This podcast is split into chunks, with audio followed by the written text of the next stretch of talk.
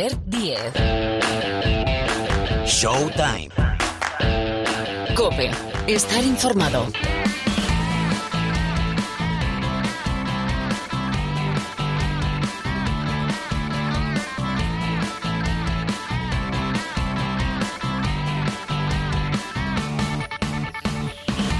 Hola, ¿qué tal? ¿Cómo estáis? Bienvenidos una semana más al Rincón del Baloncesto de la cadena Cope. Aquí empieza, ya suena una nueva edición de Showtime, el programa de la canasta de Cope. Bueno, en un ratito vamos a hablar con una de las jugadoras que más está creciendo en el baloncesto español, bueno, y en el panorama mundial. Raquel Carrera, jugadora del Valencia Basket, porque tenemos definida la final de la Liga Femenina Endesa entre Perfumerías y Valencia, entre Valencia y Perfumerías. Eh, Bueno, la temporada de Valencia es, pase lo que pase, espectacular.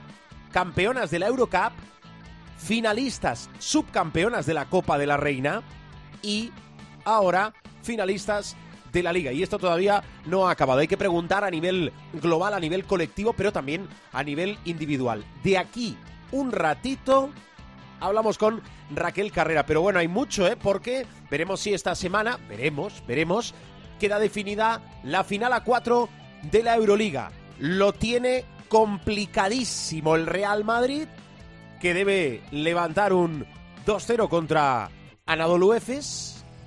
Y lo tiene bueno, lo tiene regulero, por decirlo así. También vamos a preguntar, claro, el Fútbol Club Barcelona, que salvó casi casi un match ball en el segundo partido contra el Zenit después de perder el primero y ahora la serie viaja a Rusia. Hablando del Barça, exhibición de Volmaro y mejor partido de Pau Gasol. Todo esto en la pista del Moraván Candorra de Pau con la camiseta del conjunto azulgrana. Eh, viene enseguida Pilar Casado con el repaso de la Liga Endesa para ver cómo está la Liga Endesa. Hay quejas en Andorra por aquello de la reconfiguración del calendario y de los partidos después de la afectación nuevamente de la pandemia de coronavirus. Osman Garuba, elegido mejor jugador joven de la Liga Endesa, de la Liga ACB. Bueno, de todo esto también le preguntamos a la Casado y Tertulia, donde vamos a hablar de esta final a 4 de la Euroliga, de las eliminatorias de cuartos que tenemos y de la NBA, por supuesto, porque, bueno, no sé si os habéis dado cuenta, pero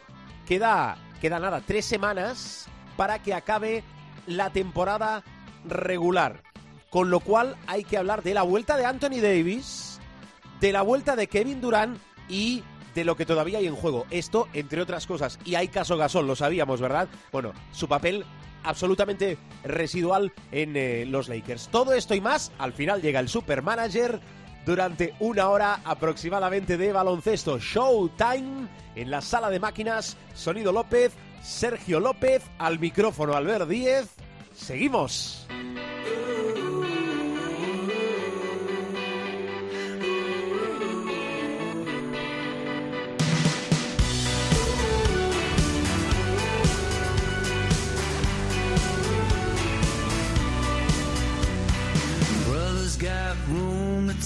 Bueno, ahora la Liga Endesa, es decir, la ACB de toda la vida, es protagonista en Showtime. Ya está por aquí Pilar Casado. Hola Pilar, ¿qué tal? ¿Cómo andas? ¿Cómo vas? Pues mira, con dos pies. Con dos pies, eso, todos. sí- eso- eso es importante, ¿no? Bueno, no te y, en creas, coche, ¿eh? y en el coche San Fernando, un rato a pie y el otro andando. Por favor, por favor, oye. no te iba a decir, bueno, es que claro, ahora me voy a remontar cogiendo el hilo de todo lo que me ha dicho Pilar.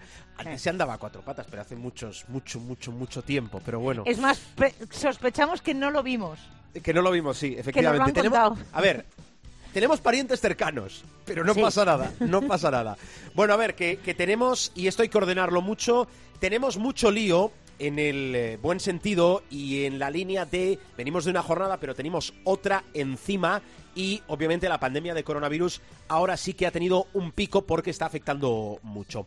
Bueno, hay que preguntarle después a Pilar Casado, entre otras cosas, por Usman Ganuba, pero vamos a ir por partes, lo vamos a ordenar todo, sobre todo con la ayuda de Pilar, con ese quinteto de la última jornada para que nos dé su 5 y después tener en cuenta que estamos en la recta final de la fase regular, con lo cual los que no hayan hecho los deberes, algunos ya no tienen tiempo y otros, eh, apurad, apurad. A ver, eh, Pilar, tu quinteto, ¿Con quién arrancas? Bueno, pues va a ser un quinteto muy, muy joven, entre otras cosas porque en esta jornada debutó un hombre que le ha arrebatado ese calificativo de jugador más joven de la historia en debutar en la Liga Endesa, a ni más ni menos que a Ricky Rubio. Se llama Basala Bagayoko. Eh, encaró el partido frente al Real Madrid José María Raventós precisamente por el COVID, con muchísimas bajas, así que tuvo que echar mano de los chicos que juegan en el EVA del Urbas Fuenlabrada. Y es el caso de este pívot nacido en Bamako, en Mali, que saltaba al parque del Fernando Martín en el minuto 7. Eso le convierte ya de por sí en el jugador más joven de la historia de la máxima categoría del baloncesto español. El interior del conjunto fue labreño nació, atención, un 10 de septiembre de 2006, es decir, tiene 14 años, 7 meses tenía 15 días el domingo, ahora tiene 17. O lo que es lo mismo, 5.341 o 43, si cuentas desde hoy. Así que supera a Ricky Rubio, que debutó cuando tenía 5.473 días. Basala Bagayoko, hay que decir que llegó a nuestro país, eh, eh, que lo invitó el Canarias el Lenovo Tenerife a la minicopa del 2019 y eh, lo fue a pescar entre comillas el Urbas Fuenlabrada a Alcalá. Está promediando en la Liga EVA 8,6 puntos, 8 rebotes y 14,6 de valoración. Si echamos la vista atrás nos encontramos con Ricky, que debutó con 14 años y 11 meses, después Ángel Rebolo, 15 años y 3 meses, Carlos Alocén, 15 años y 10 meses, Pablo Sánchez ya tenía 16 y Luca, que es el sexto en esta clasificación, lo hizo eh, con 16 años y 2 meses. Pero como digo, es un quinteto de la semana muy joven, es una liga que tiene, eh, bueno, pues estas cosas. Vemos el mejor partido de Pau con la camiseta del Barça un domingo por la mañana y después vemos a un chaval de 14 años eh, que bien podría ser con permiso de Pau, bien podría ser su hijo, casi como aquel que dice, en el cuento de nosotros, de un quinteto que se ha hecho público esta semana y que la verdad, eh, bueno, pues eh, es un quinteto de muchísimo futuro. Es el mejor quinteto joven de la 2021.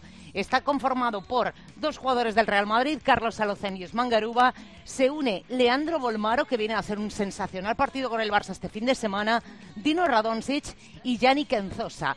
Carlos Alocen es el mejor joven de las dos pasadas campañas y repite en este quinteto ideal por su labor al timón del líder, donde promedia 4,2 puntos, 1,9 asistencias y 1,8 rebotes. Alocen tiene ahora 20 años y su mejor partido esta temporada fue frente al Baxi Manresa 8 puntos, 7 asistencias, 4 rebotes, 18 de valoración.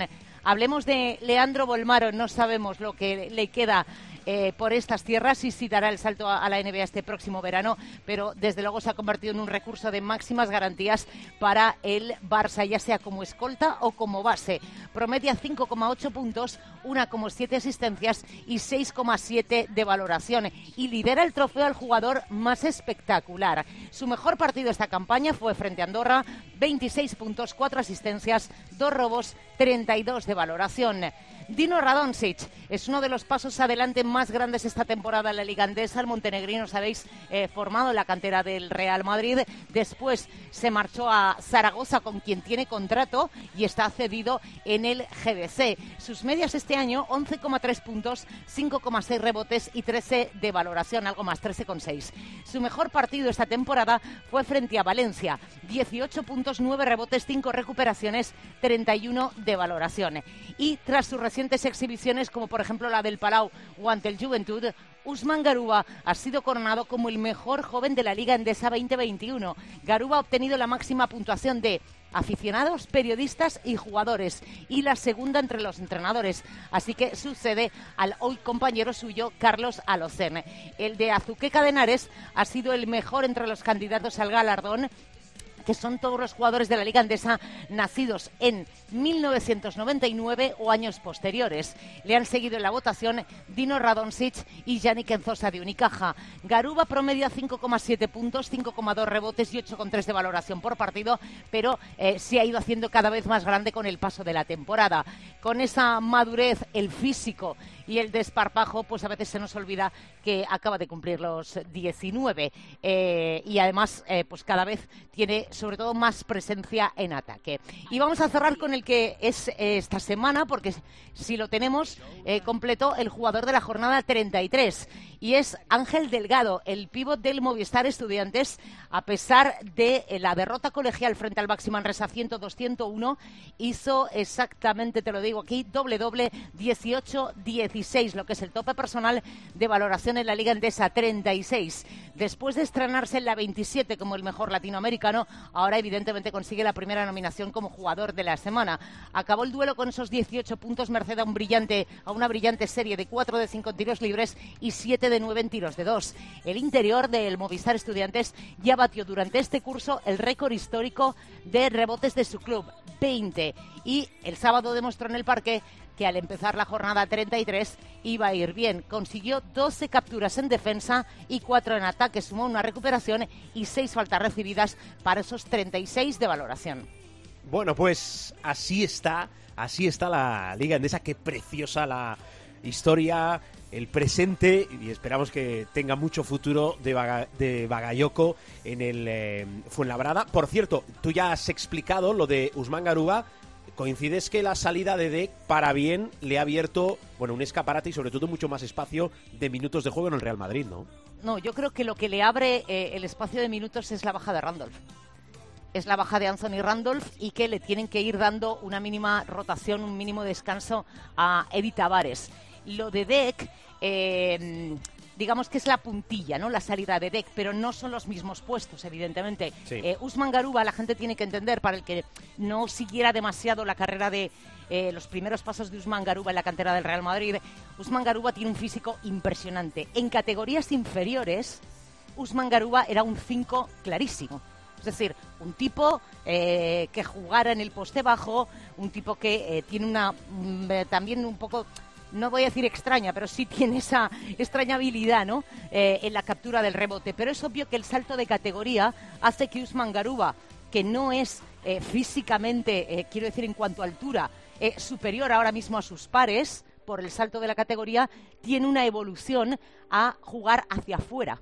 Es la que va a tener, o la lógica que va a tener, de hecho, desde que empezó a a entrenar con el, el, primer equipo y sobre todo eh, a jugar partidos, hemos ido viendo cómo Usman Garuba empieza ya a encarar el aro, cómo eh, empieza a jugar de cara, el bote, la amenaza con el bote, cómo ya es capaz de, eh, con más o con menos problemas, pero ya tiene una soltura en la subida de balón, por ejemplo, en un contraataque. Todo eso es la evolución lógica de Usman Garuba. Usman Garuba lo lógico es que acabe siendo un 4, entre un 3 y un 4 quizá, ¿no? Pero eso habrá que verlo. Pero el salto de categoría eh, lleva implícito una evolución en sus características como jugador, porque evidentemente no es lo mismo eh, con ese físico en un junior eh, que hacerlo en una CB, claro. Bueno, eh, otro día eh, deberíamos hablar, ¿verdad? Es que nos van surgiendo ideas, a mí como mínimo, a Pilar sé que también a medida que vamos hablando de lo bien que se trabaja en esa cantera inagotable del Real Madrid. Bueno, yo hay, creo muchas, hay muchas canteras que, están trabajando, ¿eh? hay muchas canteras que están trabajando muy bien. ¿eh? De hecho, pues por ejemplo, ahora hablábamos de Bagayoko, ¿no? De la cantera que, que está trabajando el, el, Canarias o lo que se está trabajando en, en, los equipos canarios o la de Unicaja, sin ir más lejos. También hay detalles muy bonitos, muy, muy buenos en la cantera de Valencia. Eh, no es fácil. El trabajo con los chicos de cantera, evidentemente, no es fácil. Eh, el trabajo que está haciendo Alberto Angulo en el Real Madrid, eh, yo creo que es espectacular. El Madrid hubo un momento hace ya bastantes años que redirigió su rumbo, es decir, dejó de tener la cantera en manos de colegios vinculados y la asumió como propia. Y son chavales que entrenan en Valdebebas, son chavales que están eh, dirigidos por ellos, que están controlados por sus entrenadores. Y luego, claro, eh, el trabajo, por ejemplo, que empezó Paco Redondo, y hablo de la generación en la que estaban Luca y Dino Radonsic, ya empezó a dar frutos espectaculares. Luego siguió Javi Juárez y Mariano de Pablos, un hombre formado en la cantera del Movistar Estudiantes, que después de llegar a ser primer técnico, él era agente de viajes, por cierto, eh, bueno, pues mm, acaba recalando en el Real Madrid. Eh, el gran problema que le ocurre a, la, a, las canteras en general es los años de junior en algún momento son coincidentes con los equipos de EVA. Entonces, ahí tienes que tomar la decisión de si un jugador lo vas a hacer eh, competir en dos equipos que hay mucha diferencia entre, entre los juniors, entre las competiciones junior y el EVA hay una diferencia abismal, porque el EVA es un poco la caja desastre en muchos, en muchos equipos. Es decir, te vas a encontrar jugadores que eh, por edad ya son físicamente hechos, derechos y rehechos, porque hay gente que puede tener 28 o 30 años y te vas a encontrar niños de 18 o de 19. Entonces el Real Madrid siempre ha apostado porque la plantilla del Junior sea diferente a la del EVA. Y a partir de ahí, los éxitos en el Junior de Mariano de Pablos eh, es increíble. Bueno, pues al frente Alberto Angulo. Bueno, pues el proyecto, ¿no? Con todo lo que significa esto. Sí, de la luego ya otra cosa es triunfar. Luego ya es dar el salto y triunfar en la CB. Eso ya, ya. es muy distinto. Claro, ahí hay una Mira, barrera quedo- y una línea implica muchas cosas. Mira, yo me quedo con una eh, reflexión que hizo Dino Radonjic, creo recordar que es en la revista Gigantes. Eh, Dino todos lo asociábamos evidentemente a Luca, porque pegan el salto más o menos a la par. eh, y decía Dino que hacemos muy mal, y todos en general, no, no la prensa, todos, en eh, comparar con Luca. ¿Por qué? Porque Luca es un extraterrestre, es un caso entre millones. Y esas comparaciones, evidentemente, al que tiene un pelín menos de talento o al que no es un Luca, que es el 99,9% del resto de jugadores, esas comparaciones no le vienen nada bien. Y bueno, pues Dino ha tenido que buscarse su camino saliendo del Real Madrid, porque evidentemente triunfar como canterano en el Real Madrid es bastante difícil. Es cierto. Bueno, no se acaba el mundo, ¿eh? Ni en el Real Madrid, ni en el no, Barcelona, ni, en, ni en equipos Pero punteros. me pareció, si la gente quiere buscar esa entrevista, Sí. que la busquen gigantes, porque es eh, Ah, muy, muy sí. interesante, sí. Perfecto. Bueno, tenemos baloncesto. Eh, baloncesto No, ¿en serio? de la Liga Andesa, ¿eh? Miércoles, jueves, viernes, sábado y domingo. Y aquí me paro en la semana en curso porque la semana que viene tenemos más todavía. Con lo cual, disfrutad muchísimo. Eh, Pilar, gracias. A sus pies, queridos. Cuídate mucho. Seguimos Showtime.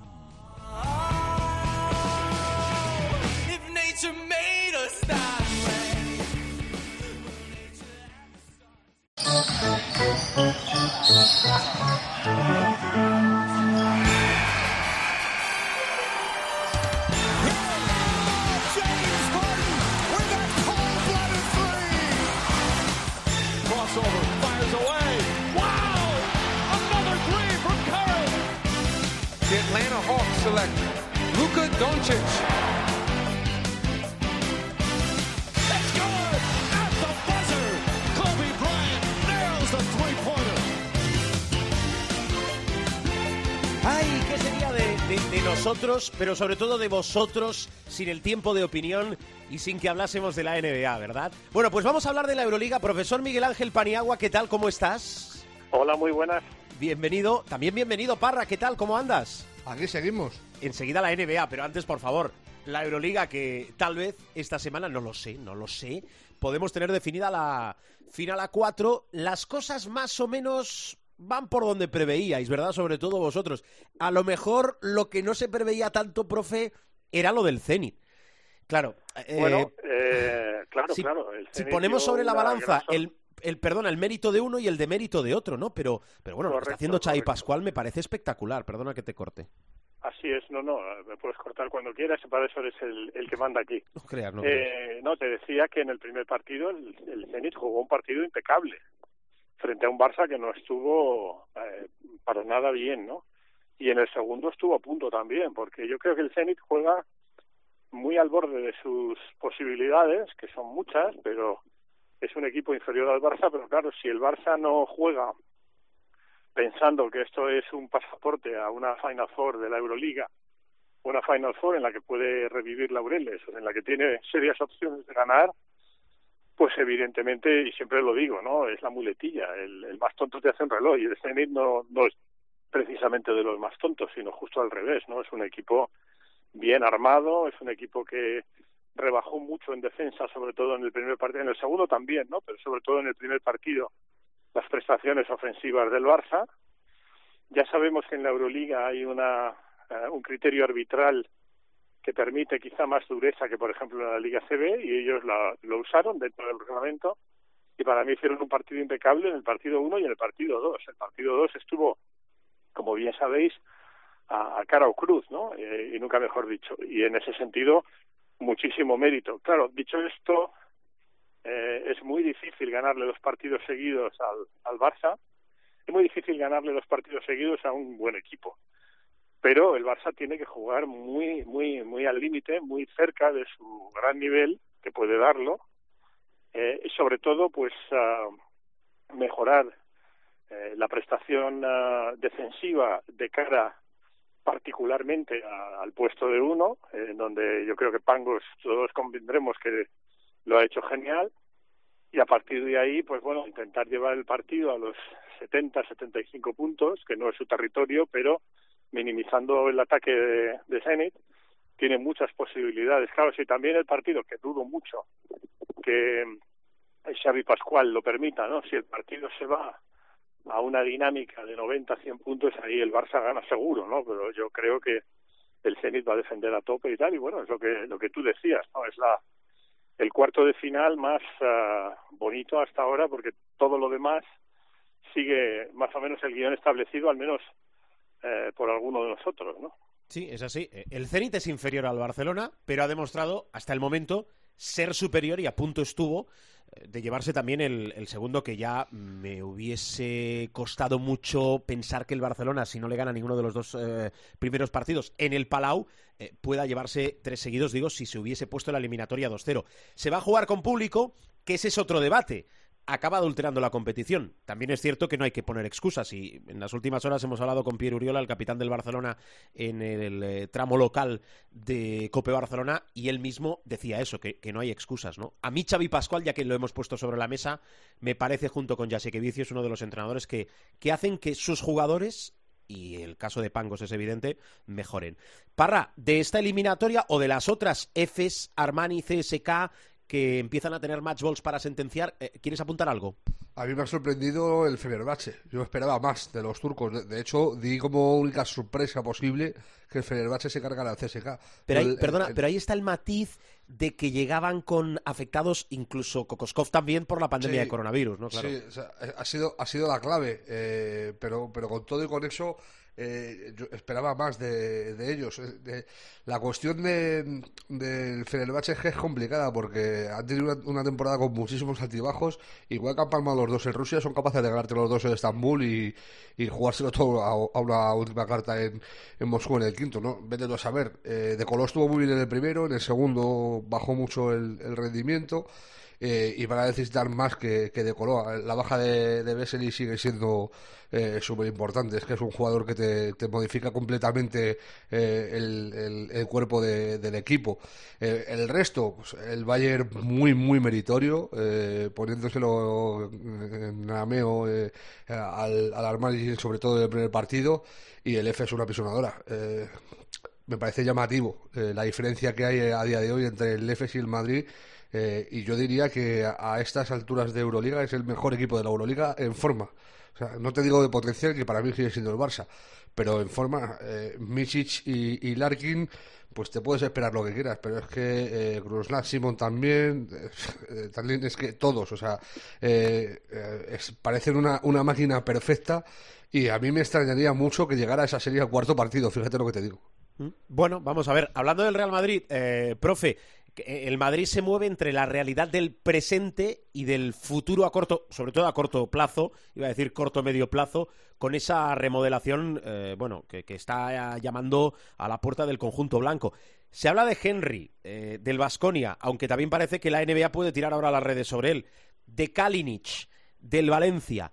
Pero yo te quiero hablar de uno que está que es Garuba, del que venimos hablando mucho de si su futuro pasa por la NBA. Yo recuerdo que después del clásico en el Palau que ganó el Real Madrid, eh, me dio por mirar eh, dónde situaban en una opción de draft a, Garuba y le situaban eh, en el top 8. Con Parra hablábamos, porque además tiene una cláusula baja, que todo lo que sea salir del 15 hacia arriba hace que Garuba se vaya a la NBA. No sé si coincides o realmente crees que es así. Sí, probablemente, claro, cuando a ti te eligen en los puestos teóricos de, lotería, ¿no? Que, que son, uh, bueno, casi siempre el estándar es hablar de los 15, 17 primeros, depende un poco del, del año, ¿no? De la añada, de la promoción, del nivel que tenga la promoción. Eh, cuando estás ahí es casi imposible decir que no, porque aunque están sujetos a bandas salariales, como sabéis bien los, los novatos, esas bandas salariales son lo suficientemente altas como para minimizar cualquier contrato que pueda tener un jugador joven y en, en el en el Real Madrid, ¿no? Por lo tanto, el dilema eh, es potente, pero a la vez es bastante claro. Es decir, si tú sales en una elección de draft entre el 1 y el 15, estoy hablando, claro, el uno es indiscutible, ¿no? Los, los que no tienen doble dígito son indiscutibles, te vas o te vas. Pero a partir de ahí depende un poco de la decisión del jugador, pero claro, manda la pasta. Y Garuba está bien pagado para la edad que tiene en el Real Madrid, muy bien pagado, pero la NBA le va a pagar más, ¿no? La NBA en ese sentido, pues es muy atractiva y yo creo que si está entre los 15 y 17 primeros, por lo que me ha llegado eh, indirectamente desde Estados Unidos, que a su vez habla del entorno de Garuba y tal, es que, que se va o se va, o sea, que no hay, no hay vuelta de hoja, ¿no? Por debajo del 17, pues bueno, ya entras en una dinámica más de lo que yo llamo el modelo Ginobili, ¿no? De decir, bueno, pues me quedo un par de años o tres, maduro y me voy, pero eh, como está entre los 15 y 17 primeros, que ahora mismo es lo que proyecta, yo creo que Garuba se va a ir eh, por una doble cuestión de, de dinero y de, y de, y de posibilidades, ¿no? Es verdad que a lo mejor no está todavía para eh, ser un jugador ni mucho menos impacto en un equipo, pero es que la NBA año tras año nos está demostrando que juegan a, a futuros, ¿no? Eh, y en ese sentido, pues, eh, qué duda cabe que Garuba, por potencial y tal, tiene un gran futuro en la, en la NBA. No le veo, lo digo desde que le conozco como jugador, no le veo como una mega estrella, ni mucho menos, a día de hoy. ¿eh? Esto luego cambia mucho, pero sí que le veo como un jugador uh, fijo en un plantel de NBA y ganando su buen dinero y, y estando muchos años en la, en la liga. Lo que quiero decir es que no le veo en plan, uh, ya no te digo Luca Doncic, que eso, eso es irrepetible, ¿no? Pero un jugador impactante que pueda jugar desde el principio muchos minutos y tal, sino que le veo más de un crecimiento, una progresión aritmética en la NBA y que se convierta en un jugador pues esté 14, 15 años en la, en la gran liga y, y ganando mucha pasta. Hay que tener en cuenta dos cosas. Una, eh, si entra en la, en Green Room, en, la, en, los 15 primeros, eh, se, son 7 kilos garantizados mínimo eh, por los dos primeros años de contrato. Son 7 millones, o sea, más de 7 millones eh, por ser de los 15 primeros. Esa, es, esa es la primera. Y la segunda es que eh, Garúa está creciendo muchísimo en, la, en, las últimas semanas. O sea, yo cada vez le veo jugar mejor, con más confianza y hacer más cosas. Y a medida que se va acercando el draft, eh, la NBA pone más los ojos en, en Europa en, lo que está pasando a final de temporada. Si Garúa sigue a este nivel y en los playoffs eh, completa un, una temporada eh, al nivel que está mostrando hasta ahora, a mí se me va a hacer muy complicado que no esté entre, entre el 12 y el 15, pero se me va a hacer muy complicado. Incluso podría escalar más posiciones, pero mínimo entre el 12 y el 15. Y con esa, con esa, en, esa teoría, en esa hipótesis, eh, yo creo que es, muy complicado que Garuba se quede aquí. Bueno, a Garuba le ha ido, eh, que se entienda eh, el comentario, a la perfección la salida de Deck le ha dejado mucho más espacio y claro, el escaparate todavía es más grande. Eh, por cierto, Deck, que acaba la cuarentena, ¿eh? están apuntando al 30 de abril ante los Pelicans como día de su debut en la NBA. Regresos, Parra, eh, Davis y Durán, regresos a las pistas importantes también porque ahora vamos a hablar que estamos en la recta final de la temporada regular. En los primeros partidos de, de Davis muy oxidado, muy, muy oxidado, normal, ¿eh? eh se ha tirado dos meses y pico parados. Se ha perdido los 30 últimos partidos de, de los Lakers. Eh, ha jugado ya tres. Eh, en el último, eh, la pasada madrugada, la noche del lunes al martes, contra Orlando estuvo a, a, mejor nivel, ya por encima del 50% en, en lanzamientos. Eh, puso incluso un par de tapones y tal, y se, se le ve eh, que va cogiendo forma, eh, ya jugando 30 minutos, o sea, una cosa más normal, y a medida que vayan pasando los partidos, pues irá cogiendo la forma y será el Anthony Davis de siempre, pues uno de, de los dos, tres mejores jugadores interiores que hay en, en la liga. Y luego lo de Durán es muy llamativo, vuelve, le dan un golpe en el muslo, se pierde otros tres partidos, vuelve a regresar, y es que este tío, o sea, cuando juega la lia parda, o sea, el otro día estuvo 28 minutos en pista y anotó 33 puntos. Manejo unos porcentajes y si dijéramos que es Capela, que los mete todo para abajo, pues vale.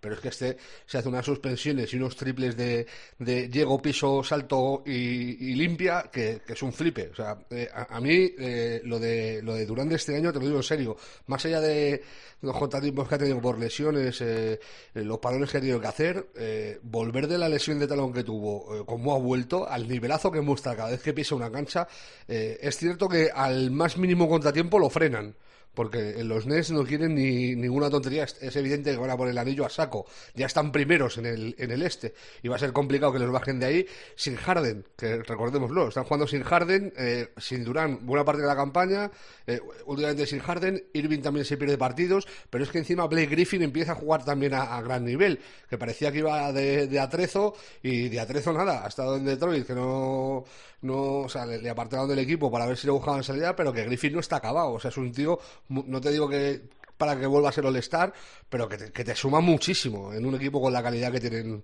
eh, los de Brooklyn. Y, me, parece muy llamativo, ya te digo, eh, la aportación de Durán cada, cada vez que pisa la cancha. O sea, eh, yo no, no recuerdo a nadie que haya vuelto de, un- de una lesión eh, tan a lo bruto. Se- se- solo mm, se me viene a la cabeza Kobe.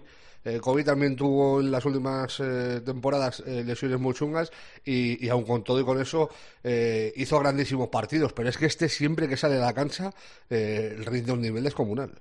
Ahora te voy a preguntar en qué nos tenemos que fijar en esta recta final de temporada, que quedan tres semanas, sí, más o menos tres semanas. Menos, menos, ya.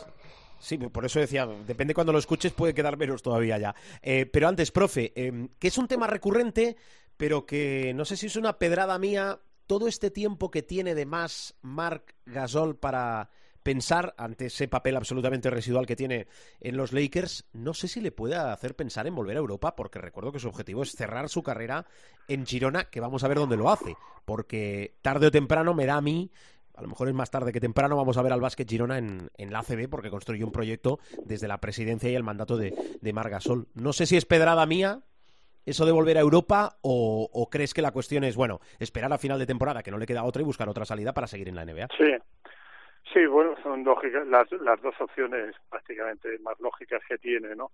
A día de hoy, y esto siempre lamento decirlo y siempre lamento el haber eh, sido un poco el heraldo de esta noticia en su momento, en los Lakers eh, no ha encajado. Es decir, eh, Fran Vogel habla muy bien de él, dice que es un jugador muy útil para ellos, que pero bueno, eso es que Fran Vogel no es un entrenador confrontacional, como se dice allí, ¿no? Sino que es un entrenador de jugadores, es un hombre tranquilo, no quiere líos, pero es evidente que bajo esas palabras eh, pues muy elogiosas hacia su jugador y tal, como no podía ser de otra forma, conociendo la personalidad de Frank Vogel, se esconde una realidad y es que la realidad es que eh, con la, ya no ya, ya no te digo con la llegada de Anthony Davis, sino eh, independientemente de la llegada de Anthony Davis, tiene dos jugadores más por delante y se convierte en la, en la rotación número cuatro, es decir, está en la cuarta unidad, si me, si me apuras, ¿no?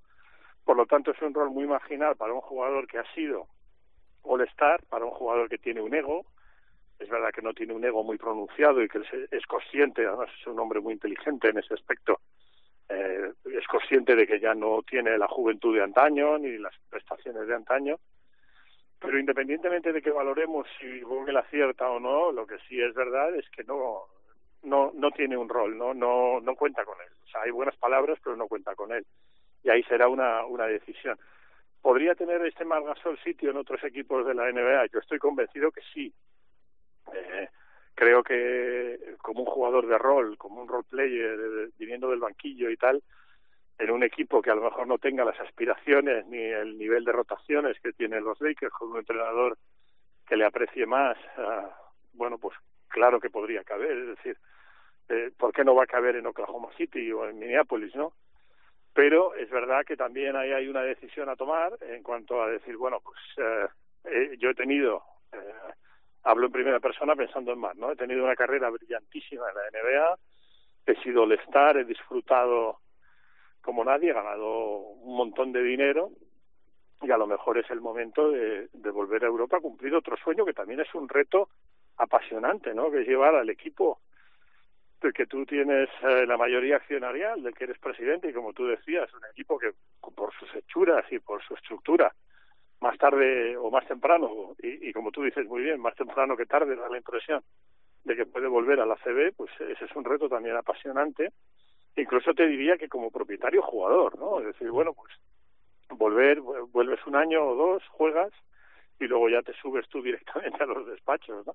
Pero es una decisión muy personal. Desde luego, eh, al día de hoy en los Lakers es evidente que eh, ni están contentos con él, ni Vogel tiene un especial interés en que en que rote más allá cuando es necesario, cuando ha sido necesario él ha cumplido más o menos bien, pero esto ya lo comentábamos hace varias semanas.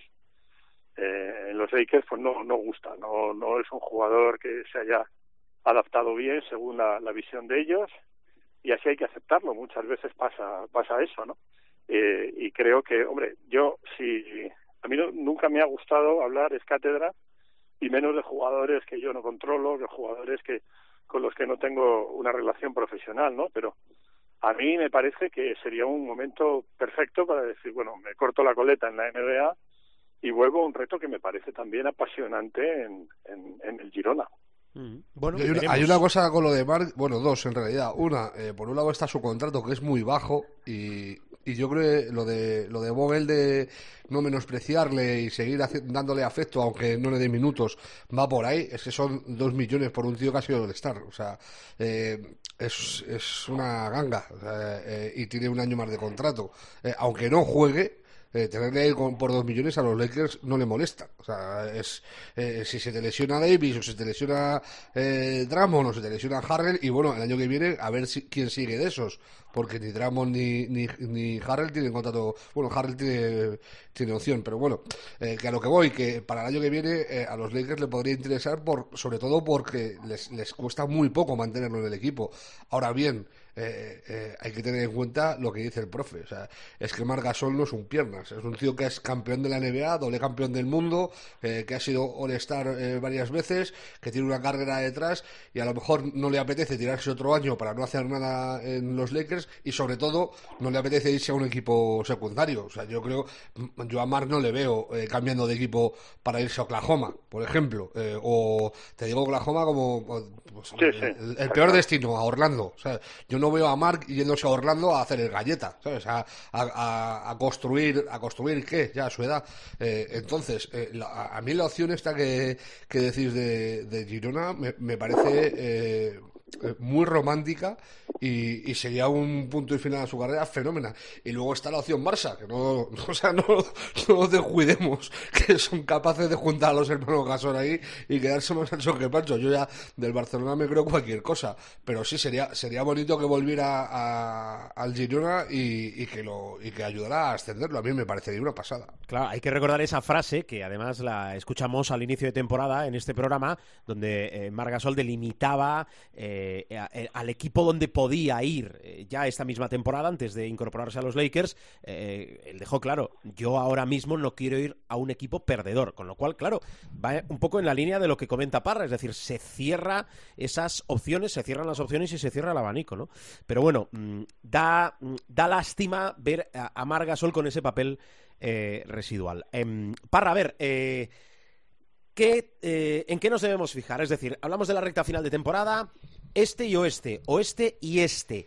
Eh, ¿Qué queda por decidir? Que queda mucho, ¿eh? No ordenación tanto de los que están dentro, sino sobre todo de los que pueden entrar y opositan entrar. A ver. Pues sobre todo el este, el este está guapísimo. Hay siete equipos eh, que van a luchar por la última plaza de playoff directa, por la sexta, que ahora ocupan eh, los Celtics, pero tienen a medio partido a Miami. Y luego está Miami, Charlotte, Indiana, Washington, Chicago y Toronto, que van a pelear por el play-in.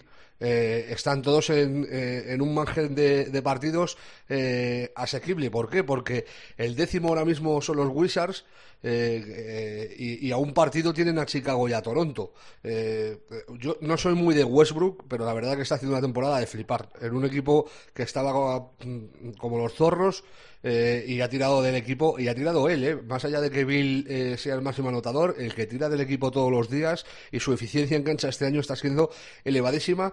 Yo creo incluso que le va a dar hasta para superar a, a Oscar Robertson este año, lo de los triples dobles eh, de carrera. Eh, le tiene, yo creo que le tiene ahora a 6, a 6 o a 7, a 6 yo creo que le tiene, eh, con el que hizo anoche.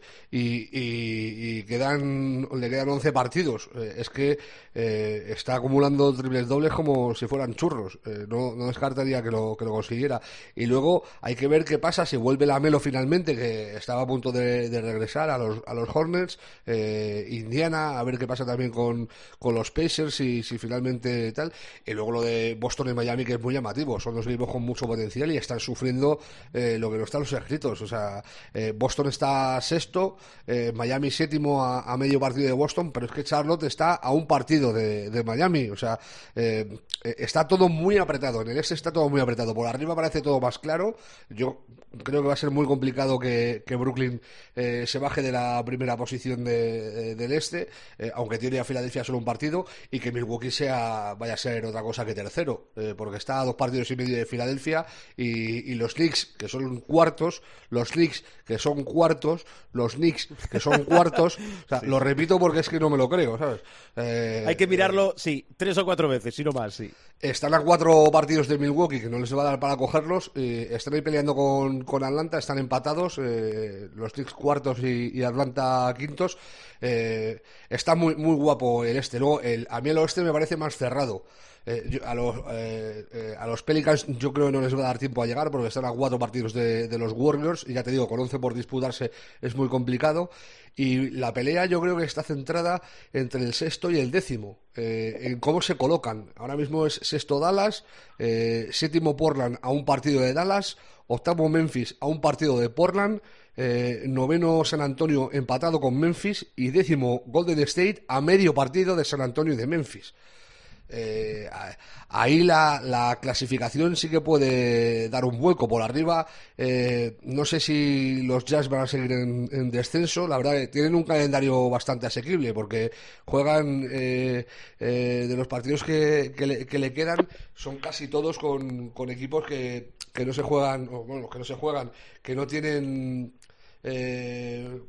opciones de, de playoff. eh, Son, juegan dos contra equipos que ya están clasificados, cinco contra equipos que están en posición de play-in y cuatro contra equipos que, están virtualmente eliminados. O sea, veo, veo complicado que Utah baje de la primera plaza, pero ojito con Phoenix y con, y con los Clippers que les van a apretar. Eh, Phoenix está un partido y Clippers está dos. Lo normal es que Denver se quede en el cuarto puesto eh, está un poco en, tierra de nadie y que los Lakers sean quintos. Por mucho que vuelva LeBron, tiene a Denver a cuatro partidos. Me parece muy complicado que en once le quiten cuatro a, a Denver. Y luego eh, Dallas está a dos y medio de Lakers. Yo creo que eh, eso se va a quedar así, que el Denver va a ser cuarto, Lakers quinto y que a partir de ahí sí va, va a depender de, de la racha final de, de los equipos. Portland está lamentable, ha perdido cinco partidos seguidos cuando se está jugando la, la clasificación final. Me parece un, un equipo con Damian Lillard, con, con McCollum, que ha vuelto eh, Nurkic, eh, con Covington, bueno, con, con todo el potencial que tienen, yo creo que lo están haciendo fatal en, en las últimas semanas. Muy meritorio lo de Memphis, eh, que aparte han recuperado ayer en Jackson, que para mí es una de las noticias de la temporada. Verle el otro día regresar, poner tapones, hacer mates eh, para el chaval, que, que recordemos es un chaval jovencísimo, eh, eh, me parece una noticia fantástica y que para el play-in puede ser importante. Mérito descomunal de San Antonio, eh, como siempre Popovich eh, dando clics eh, eh, en la NBA y luego lo de Golden State, que son décimos ahora mismo y por eso Curry no puede luchar por el MVP. Pero la temporada que está haciendo es para tener en consideración. A mí lo de, lo de Curry me está pareciendo una, una vamos, eh, es que eh, hemos venido diciendo durante los últimos durante las últimas semanas e incluso meses que era la mejor temporada de, de la vida de Curry. Es que está muy lejos de ser eh, de estar cerca de, de, las que fue MVP e incluso de la que fue sí. MVP unánime. O sea, el año este de Curry es para los anales. O sea, es MVP de las últimas 15 temporadas, pues a lo mejor eh, de 12. Eh, si hubiera estado eh, con los Warriors como los tenía eh, cuando luchaban por, por campeonatos. Claro, estando el décimo es muy complicado que te metan en la ecuación. Sí, lleva 85, un datito, ¿eh? 85 triples en el mes de abril anotados Stephen Curry. En la última de Miguel Ángel Paniagua. Bueno, la última es que los árbitros de la NBA están soliviantados, ¿no? Y están soliviantados por algo que yo tiene, que creo que tienen una solución imposible, ¿no?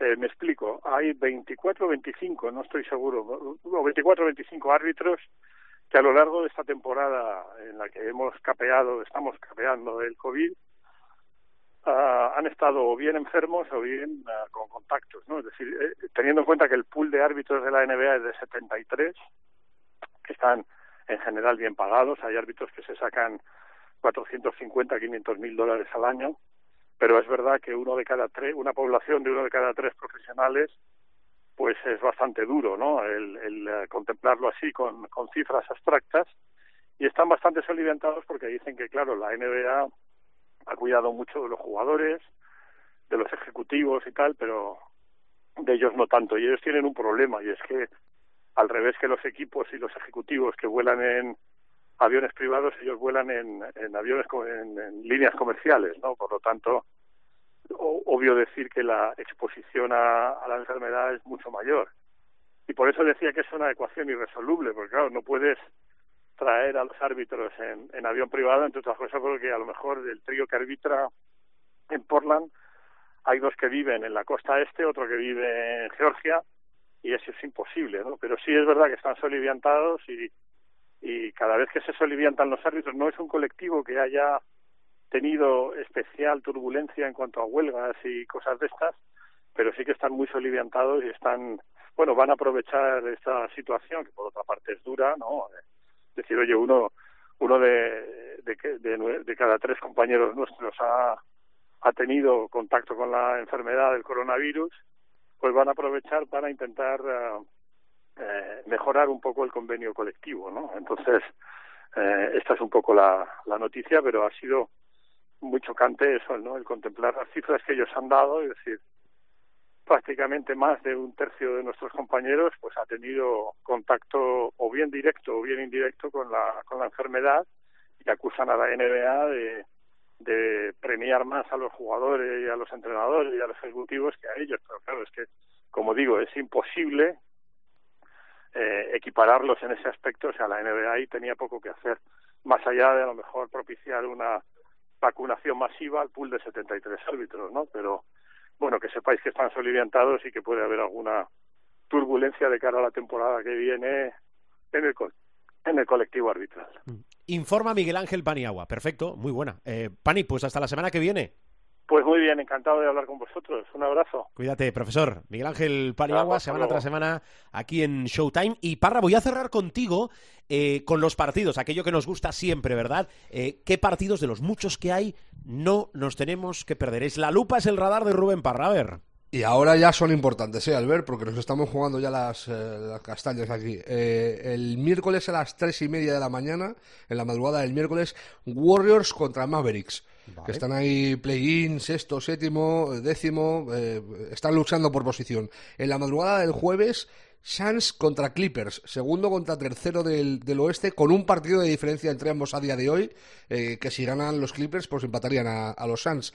En la madrugada del sábado, los mismos Suns contra Utah Jazz, que son primeros a un partido de distancia de los Suns. O sea, eh, es lo que te digo, que ya eh, nos estamos jugando las habichuelas. En la madrugada del domingo, Clippers contra Nuggets, tercero contra cuarto de- del oeste. Los Nuggets están a dos partidos de los Clippers. Y a las nueve y media, el domingo, en horario super chuli y manduli, Milwaukee Bucks contra Brooklyn Nets. Eh, para, para cerrar la, la semana, eh, pues eh, el partido más top que se puede ver en, en el este, si quitas a Filadelfia de la ecuación. Vale, apuntado queda. Perfecto. Parra, cuídate, ¿eh?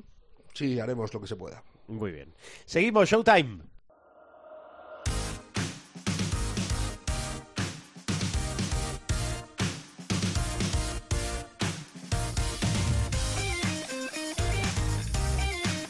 Bueno, lo prometido es deuda. Vamos con una de las protagonistas y uno de los protagonistas que es su equipo, no sin duda del momento, porque tenemos definida la final de la Liga Femenina Andesa entre Valencia y Perfumerías, entre Perfumerías y Valencia, sino porque, bueno, es una de las sensaciones de la temporada, el Valencia Basket y Raquel Carrera. Hola Raquel, ¿qué tal? ¿Cómo estás?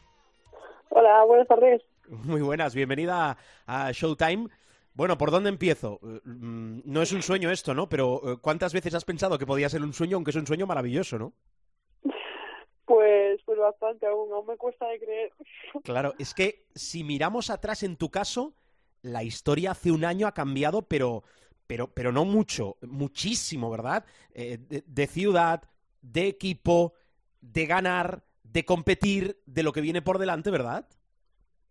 Sí, sí, la verdad es que, que ha cambiado de un año para otro. Mm, ha- cambiado para bien, porque eh, eh, explícanos tu historia. Es decir, tú aterrizas en, en Valencia, te lo tuviste que pensar mucho, ya lo tenías claro, ¿Tuviste que rechazar, como me parece a mí, más ofertas? Pregunto. Eh, bueno, sí, la verdad es que estaba, estaba pensando en, en irme a Estados Unidos a jugar allí la liga universitaria o, o quedarme aquí en España. Y, y, bueno, cuando Valencia pues me ofrece este proyecto tan ambicioso de que lleva formándose ya desde hace unos años y, me ofrece un contrato de cinco años, pues pues decido decido quedarme aquí en la liga de aquí. Mm, contrato de cinco años, ¿eh? que eso ya, bueno, eh, tiene pinta de, de proyecto, ¿eh? que es lo que entiendo que una en este caso quiere. Esa aventura norteamericana la han tomado también otras jugadoras y también les ha ido bien. Después te pregunto por Estados Unidos, que hay eh, un hecho histórico, sabes de lo que hablo, por esa elección en el draft eh, por parte de Atlanta. Bueno, fichas por Valencia y Valencia viene creciendo mucho. Subcampeonas de Copa, campeonas de la Eurocup y, bueno, vamos a ver qué pasa. Finalistas de momento de la Liga Femenina Andesa, ¿no? Sí, la verdad es que, bueno, a principio de año ya ya nos planteábamos, ¿no? Teníamos ese esas ganas, esa ambición de, de querer, de querer ganar títulos este año y la verdad es que, bueno, no nos esperábamos que nos fuese tan bien en, el primer año ya, pero, pero bueno, muy, muy bien. Mm, muy bien. ¿Y, ¿Y ahora qué? Venga, la final de la Liga Femenina Andesa. ¿Hay favorito? Tal y como Perfumerías es uno de los grandes, ¿verdad? Pero claro, vosotras venís con una moral absolutamente reforzada después de eliminar, por ejemplo, al Sparun y Girona, ¿no? Sí, bueno, yo creo que, que no, no habría favorito porque al final los dos partidos que hemos jugado de liga, los dos han, han ido a prórroga y han estado muy igualados. Y, y la verdad es que, que bueno que va a ser un partido muy complicado. Ellas vienen también de una muy buena dinámica de quedar subcampeonas de Euroliga y nosotros también de, de ganar la Eurocup y los dos venimos con muchas ganas de, de, querer más. De querer más. Bueno tú te imaginas levantando el título de liga ojalá ¿Has hecho alguna apuesta? No, aún no. Eh, después de los jueves ya vamos viendo a ver si, si se empiezan a hacer apuestas. Ah, vale, vale, vale, vale, vale, vale, vale. Oye, y si le tienes que explicar, no tanto a los aficionados del Valencia, pero como este es un programa eh, que, que, es para muchísimos aficionados, para todos los amantes del baloncesto, explícanos cuál es el secreto de este equipo, del Valencia Basket. Bueno, yo creo que, que el, el lema ¿no? de, del Valencia, que es cultura del esfuerzo, al final eh, es lo que venimos de toda la temporada, de todo el trabajo realizado, eh, que ha dado, ha dado sus frutos al final y, y, y, bueno, que nos ha costado llegar hasta aquí y al final también ahora cuesta, hay cansancio, hay, hay lesiones, hay, hay muchas cosas, pero, pero bueno, se siguen sacando adelante. Bueno, eh, o sea, el colectivo por encima de la individualidad, claro. Se habla mucho de Raquel Carrera. Eh, ¿Tú cómo te defines como jugador? A ver, si le tienes que explicar a alguien en, venga, en un minuto, máximo un minuto, cómo es tu juego, cómo te defines como jugadora, cómo lo haces. Pues me definiría como una jugadora bastante competitiva. Eh, no me gusta nunca dar nada por perdido y, bueno, y me gustan mucho los retos también. Y, y, bueno también eh, me gusta mucho bueno pues el equipo jugar en equipo el, el ambiente que se crea no en, en la pista de, de, las cinco jugadoras y, y de disfrutar eh, a mí me parece lo mejor del baloncesto. -huh. cuando dicen que, que estás de moda ¿qué, qué notas qué sientes bueno eh, la verdad es que que no sé no sé al final eh, ahora mismo estoy en un buen momento no eh, pero bueno, eh, también van a haber momentos malos y lo importante es seguir disfrutando del camino y aprender de todo, de, tanto de lo bueno que me está pasando ahora como de lo malo. Qué importante es tener un buen entorno. Digo, para, para que uno, o en este caso una, no se nuble y toque siempre con los pies en el suelo. Es muy, muy importante. Yo, por ejemplo, tengo a mi familia. Mi familia al final son los que más me apoyan y, y los que me ayudan y los que me dicen, hey, quieta, que, que no está todo hecho. Claro. Oye, eh, permíteme, tenemos un eh, especialista en baloncesto femenino aquí en la casa, pero eh, mira, no me preguntes por qué, pero no ha podido estar hoy y le hemos pedido que nos deje en nuestro contestador uh, un mensaje para ti. ¿Lo escuchamos? Vale. Buenas, Raquel. Soy Rubén Parra, el, el loco este del baloncesto femenino de, de la COPE. Eh, yo te llevo siguiendo desde hace mucho tiempo, de categorías inferiores y tal. Yo eh, todos los veranos, bueno, el pasado no por la pandemia, bueno, no hubo, pero todos los veranos aprovecho para ver todos los torneos eh, de categorías inferiores, tanto de chicos como de chicas, eh, para ver quién despunta, quién, quién puede darnos alegrías en el futuro. Y tu nombre lo tengo apuntado en rojo desde hace varios años. Tengo un amigo que se llama Lucas, que no sabe mucho de esto, pero, pero bueno, el, chaval, pues a veces comentamos baloncesto y me cuenta sus pareceres. Y le dije que, que eras el, el futuro de- del baloncesto español. Y me dijo, futuro y presente. Y resulta que te metió en la siguiente convocatoria. Bueno, mi amigo es el entrenador nacional, Lucas Mondelo. Eh, quería preguntarte, eh, eh, ¿firmarías ir solo a Juegos o a Eurobásquet o no te cierras puertas? O sea, eh, te- eh, entiendo que te molaría ir a los dos, pero si te, di- si te dijeran, eh, firmas aquí y vas a uno de los dos, ¿lo firmarías o, o- o no te cierras puertas eh, de cara a este verano apasionante del baloncesto femenino? Bueno, vamos fuertes. A ver, ¿juegos o Eurobásquet o qué hacemos, Raquel? ¿O qué sabes? Hombre, pues yo con ir a uno de los dos ya estaría mucho más que contenta, firmo seguro. pero, pero bueno, sí que es cierto que unos Juegos Olímpicos yo creo que es el sueño de cualquier deportista. Eh, al final es, pues, es lo, lo mejor, ¿no? Del deporte y todos los deportes juntos estaría súper guay. Pero, pero bueno, firmo por estar en cualquiera de los dos ahora mismo. Bueno, tú tienes 19 años, ¿verdad? Creo que cumples 20 en otoño. Sí, en octubre cumplo. En octubre. Eh, ¿Te ha llamado Lucas? No, no para obviamente hablar de esto, que entiendo que todavía queda, pero ¿tienes contacto regular con él? ¿El último mensaje que has recibido del seleccionador cuándo ha sido? pues cuando ganamos la, Eurocup que bueno que nos solicitaron eh, a las jugadoras por pues eso pues por el trabajo que hemos hecho por, por haber ganado y, y bueno y nos deseo suerte también para lo que quedaba de liga Oye, y, mm, y Estados Unidos, que antes tú lo has puesto sobre la mesa cuando nos explicabas que tomabas el camino de quedarte aquí, como has sido, o de ir a jugar a Estados Unidos. Bueno, eres historia viva del baloncesto español porque has salido la jugadora escogida de nuestro país en la posición más alta del draft, decimoquinta, tercera de la segunda ronda, por Atlanta. ¿Qué nos explicas de esta aventura? A ver.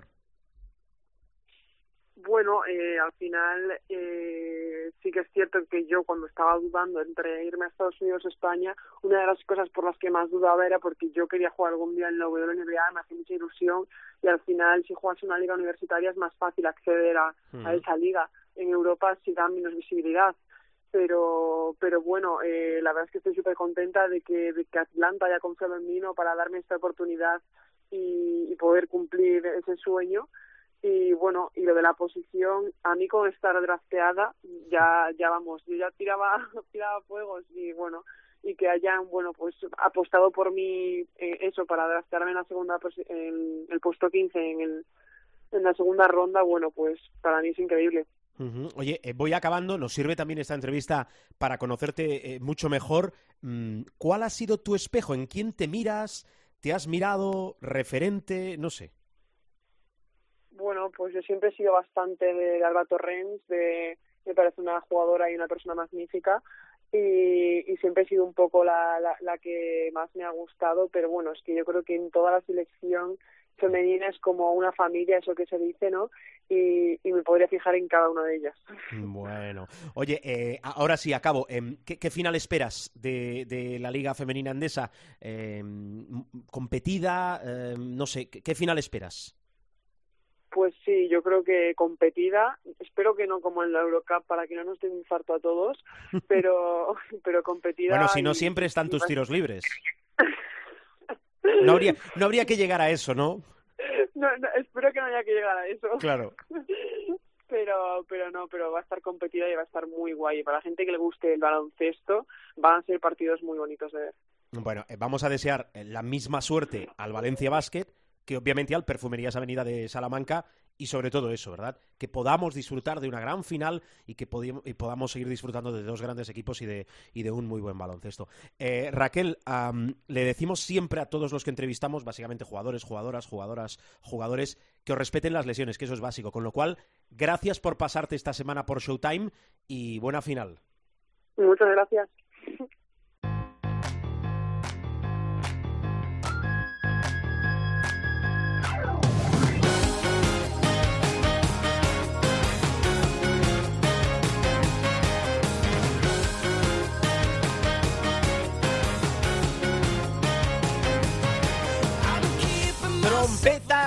Baterías, chasquido de dedos, la banda al completo para, bueno, ir afrontando la recta final del programa y saludar. El, el supermanager apuntó bien, ¿eh? Supermanager, ¿cómo estás? Hola. Muy buenas, ¿por qué dices lo de, lo Gil, de apuntó bien? José Luis, porque me pusiste en valor.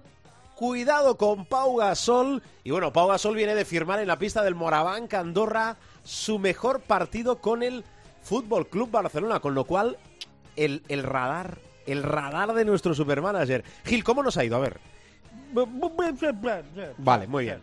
¿Y en, eh, en Cristiano? 155 con 2. Ay, ¿eh, ¿llevamos a Pau Sí. Gasol o no? Eh, Llevábamos a Pau Gasol y llevábamos a Mirotic y nos Sí. comimos la ausencia de Mirotic.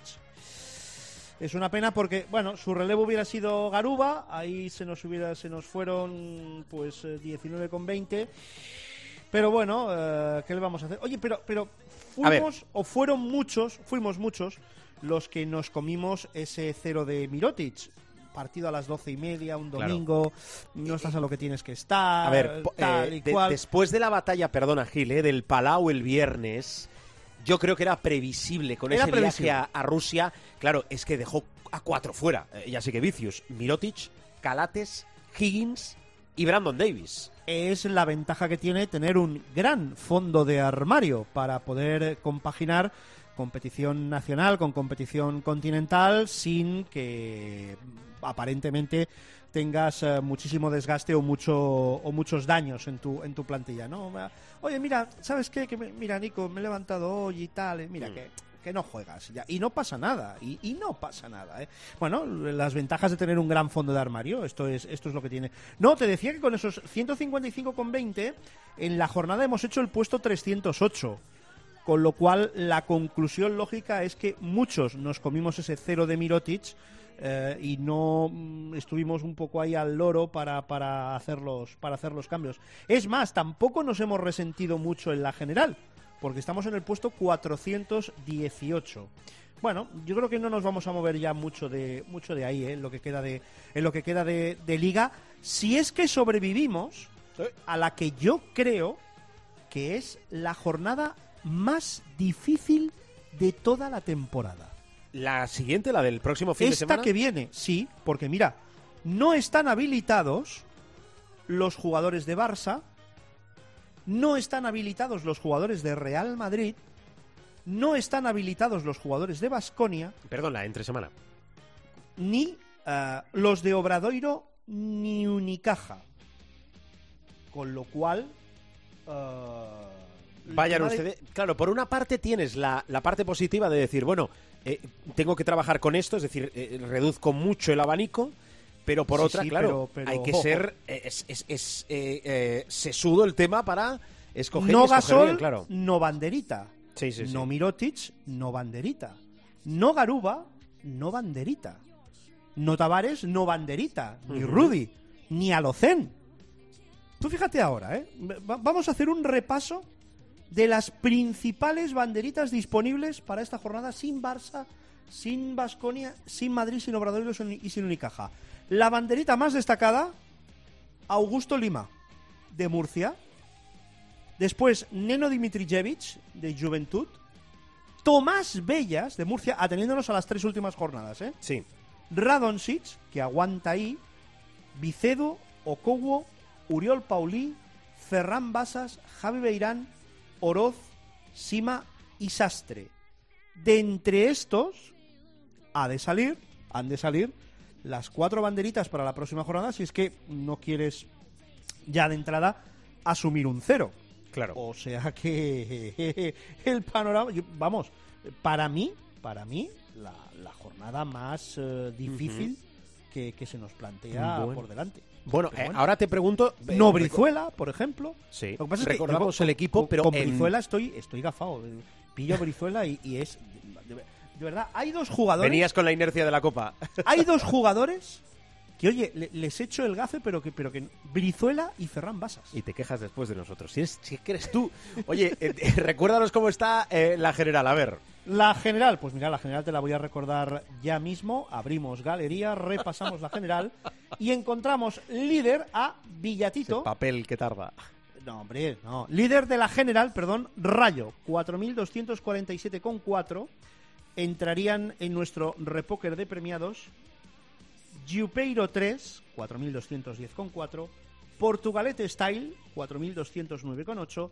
Los Rompecorazones, 4.204. Y se mete quinto Atlantic Lions, 4.195,8. Bueno. Hombre, déjame que felicite también a Villatito, que fue el ganador de la jornada con 221 con, con 60. Eh, equipo. Ay, a ver, recordemos el equipo que llevamos. Gil. Recordemos lo que llevábamos, ¿eh? Bases, Huertas y ahí la clavábamos, ¿eh?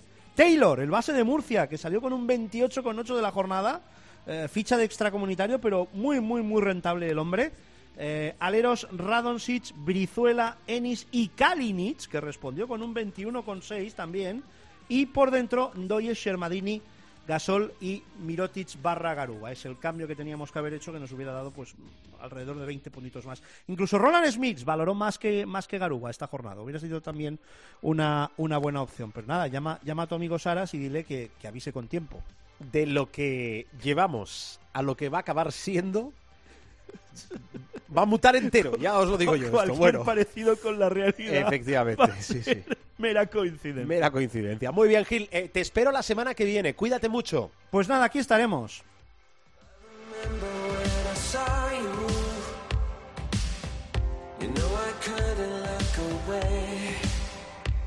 Despedimos al Supermanager y nos queda, bueno, cerrar el programa, despedirnos de todos vosotros. Venga.